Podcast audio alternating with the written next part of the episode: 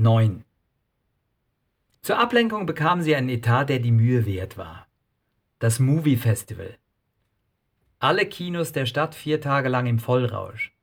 600 Exquisitäten, Premieren, cineastische Schmankerl plus sonst noch viel diverse weitere geile Streifen. Insgesamt verdammt viel, zum Gegenwert von nicht viel mehr als dem Preis einer Tüte Popcorn pro Vorstellung. Für die Agentur finanziell total unattraktiv.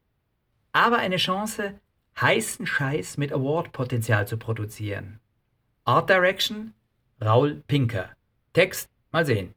Beratung, Nori Cutler.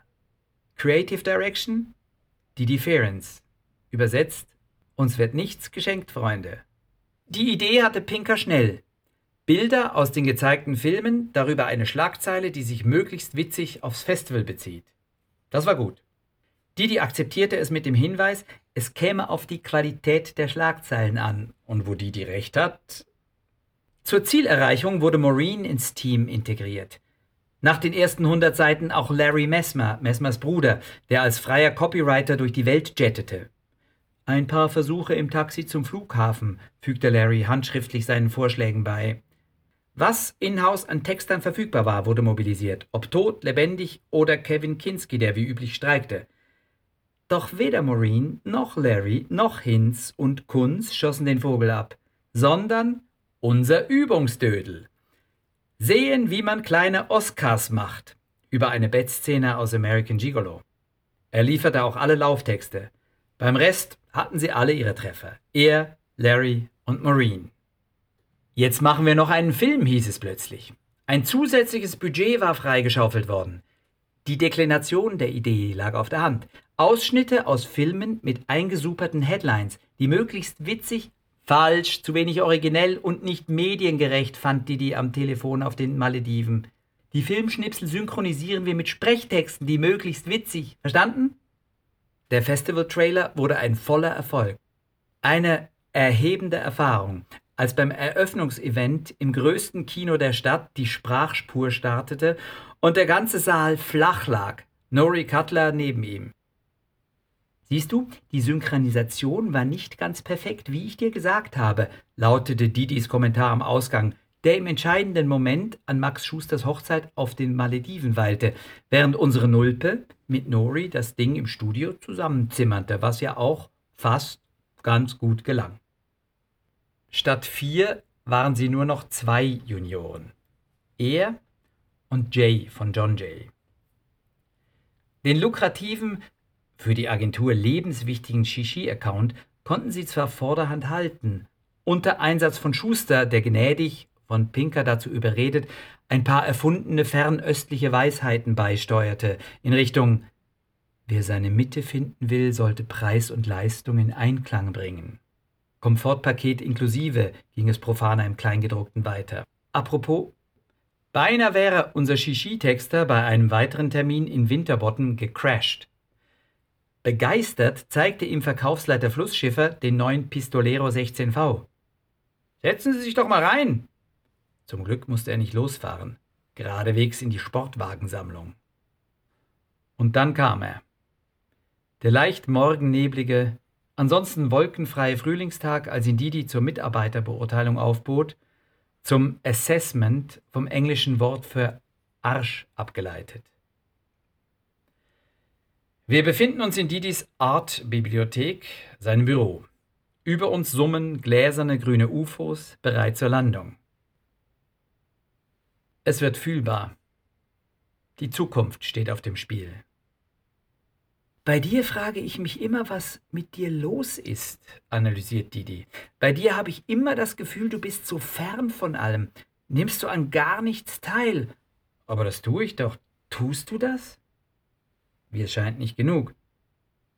Es gibt kein Genug für die, die den unerbittlich weiterseziert. Du müsstest mehr rausgehen, denke ich immer. Mehr ins Kino, Theater, Konzerte, Kultur. Du musst mehr teilnehmen. Das gehört zu diesem Job. Wach sein und partizipieren. Proaktiv. Du bist irgendwie so verschlossen. Ich weiß oft nicht, was du denkst. Zum Glück, Didi.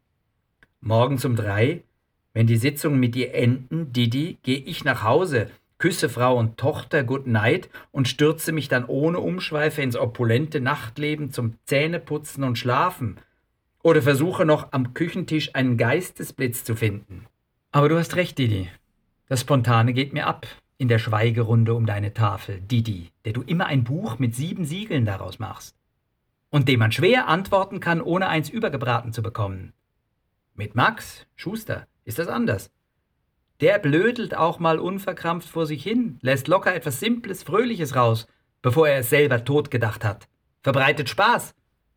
Was zur Aufgabe, Menschen unterhaltend einzunehmen oder wenigstens zu interessieren, zumindest nicht quer liegt und oft schon die halbe Lösung ist. Leider hat Max kaum noch Zeit dazu, was auch Raul Pinker bedauert, der Max immer wieder ins Boot zu holen versucht. Dabei, unter uns, machst du, Didi, häufig nichts anderes als viele andere in der Branche, nämlich Schubladen durchstöbern in deinem Kopf, wo alte, noch brauchbare Einfälle lagern. Bedenklich lange Ruhe im Kommandozentrum. Zur Überbrückung erzählt Didi von sich, wie er noch grün und unerfahren alles erreichte, hinschmiss und in der Weltmodekapitale ganz neu anfing mit seiner Lebensgefährtin, von null an. Es ist gut, das mal von ihm zu hören. Wie er eines Tages diesen Impuls spürt, alles hinter sich lässt und mit seiner schneidernden Partnerin den Durchbruch ansteuert. Ganz unten angefangen. Kleine Wohnung mit Atelier. Wie sie massenhaft Leute kennenlernen und ihr Zeug vorzeigen können. Mode schauen. Soireen. Die pulsierende Stadt. Die Inspiration. Der Moment wie am Ende wenig fehlt, um es voll und ganz zu schaffen. Ein, zwei Jährchen. Wie sie eines Tages vor der Entscheidung stehen, durch ein rundes Bäuchlein und Unwohlsein hervorgerufen. Oder Heimweh, Geldmangel, Karma, das sie vor einen neuen Turning Point stellt, ihnen eine neue, radikale Entscheidung abverlangt und die heißt, wir streichen die Segel und segeln wieder heim. Und dann aber wie sie das alles nie auch nur im geringsten bereut haben. Denn durch diesen Move haben sie sich selbst und ihre Möglichkeiten besser kennengelernt. Nichts kann ihnen nun noch etwas anhaben. Es ist offensichtlich, dass Didi von Calvin Klein höchstens den Nachnamen geschafft hat. Sonst würde er nicht hier sitzen und ihn weiter belabern. Das vermisse ich an dir. Diesen Willen zum Durchbruch. An meinem Magen soll es nicht liegen, Didi. Schade, dass du die Chance nicht siehst. Und dann schmeißt ihn Didi raus. Drei Tage danach, die er in der minimalen vereinbarten Präsenzzeit bestreitet, Telefon. Didi. Der will ihn nochmal sehen und den Dialog fortführen, ihm ein paar zusätzliche wichtige Dinge vermitteln. Was denn noch? Du hast mich doch bereits rausgeschmissen, Arschloch, möchte er in den Hörer brüllen hält aber sogar jetzt noch die Schnauze, offenbar schon völlig von der verlogenen Berufsgruppe deformiert.